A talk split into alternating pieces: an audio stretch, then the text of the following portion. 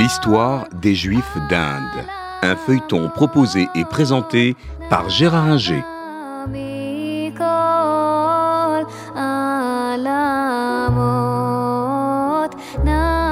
Bonjour, nous avons vu la vie, l'histoire euh, assez brillante et tranquille des Juifs noirs du Cochin qui, euh, après 1948, ont émigré pour la quasi-totalité en Israël.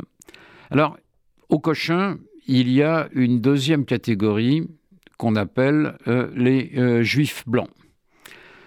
Pourquoi les appelle-t-on les Juifs blancs ou les étrangers disaient les Juifs noirs du Cochin, les paradésis Parce que eux viennent d'Europe, ces juifs blancs, ils arrivent au XVIe siècle, ils fuient pour certains l'Espagne et le Portugal marqués par euh, l'interdiction euh, aux juifs de, résider dans leur pays d'origine.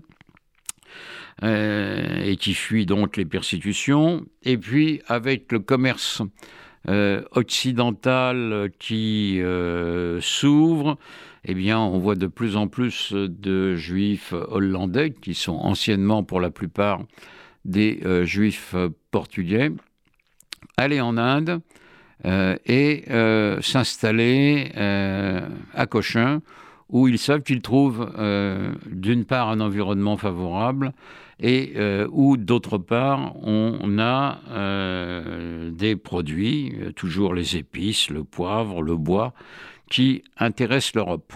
Donc les commerçants viennent de la péninsule ibérique, ils viennent des Pays-Bas, ils viennent pour certains d'Allemagne. Là, on n'a plus affaire à des séfarades, mais à des ashkénazes, euh, et même quelques-uns du Moyen-Orient.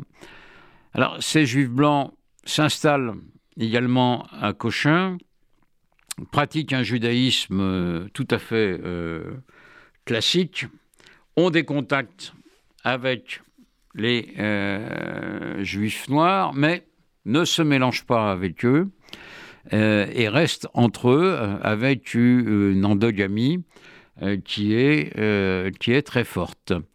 ils se considèrent comme supérieurs naturellement aux juifs noirs. Ils font remonter leur présence au moins à l'époque de la destruction euh, du temple, ce qui n'est absolument pas sérieux. Euh, ils ne viennent pas de là, mais ils veulent montrer qu'ils sont plus, ce sont eux qui sont les plus anciens, et c'est ce qu'ils racontent, par exemple, à Moses Pereira de, Paiva en 1685, lorsque ce juif hollandais euh, arrive à Cochin, il trouve des juifs blancs qui leur racontent ces histoires. On sait que c'est faux. Ils sont arrivés au XVIe siècle, au début du XVIIe, euh, et n'ont euh, rien à voir avec euh, la destruction du Second Temple. Mais ils s'affirment différents, ils pratiquent je dirais, une ségrégation avec le système des castes qu'ils adoptent.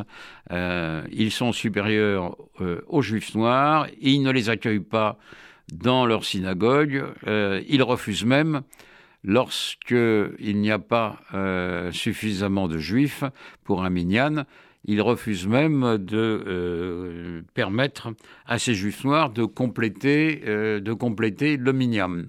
Donc, des relations qui sont distantes, mais qui ne sont pas non plus conflictuelles. les juifs noirs et les juifs blancs peuvent travailler ensemble, peuvent parler. Est-ce qu'ils est-ce qu'ils euh, mangent ensemble C'est pas fréquent. C'est assez rare, mais ça c'est plus lié au système euh, de caste qu'autre chose. Et euh, donc chacun vit sa vie. Les juifs blancs vont connaître la même histoire que les juifs noirs à partir de la domination britannique à la fin du XVIIIe siècle vont très vite parler euh, anglais, mieux sans doute que les juifs noirs, vont servir l'administration euh, britannique et vont connaître après la même histoire que, les juifs noirs avec euh, le combat pour l'indépendance de l'Inde, combat auquel beaucoup participent. Quelques-uns sont marqués par le sionisme également. Et ils vont partir de la même façon que les Juifs noirs en Israël à partir de 1948, dans à peu près d'ailleurs les mêmes régions et ils vont être euh, relativement peu nombreux également, euh, mais on les distingue toujours par leur peau claire. Euh, pour certains, ils ont pris des femmes dans les milieux locaux, mais ils gardent de leur origine européenne la peau bien plus claire que celle des juifs noirs. Donc un destin partagé et en partie commun, mais quand même bien différent euh, de celui euh, des Juifs noirs du Cochin. Aujourd'hui, au Cochin, il n'en reste pratiquement plus, euh, et tout le monde, ou presque, est en Israël. C'était l'histoire des Juifs d'Inde, un feuilleton proposé et présenté par Gérard Inger.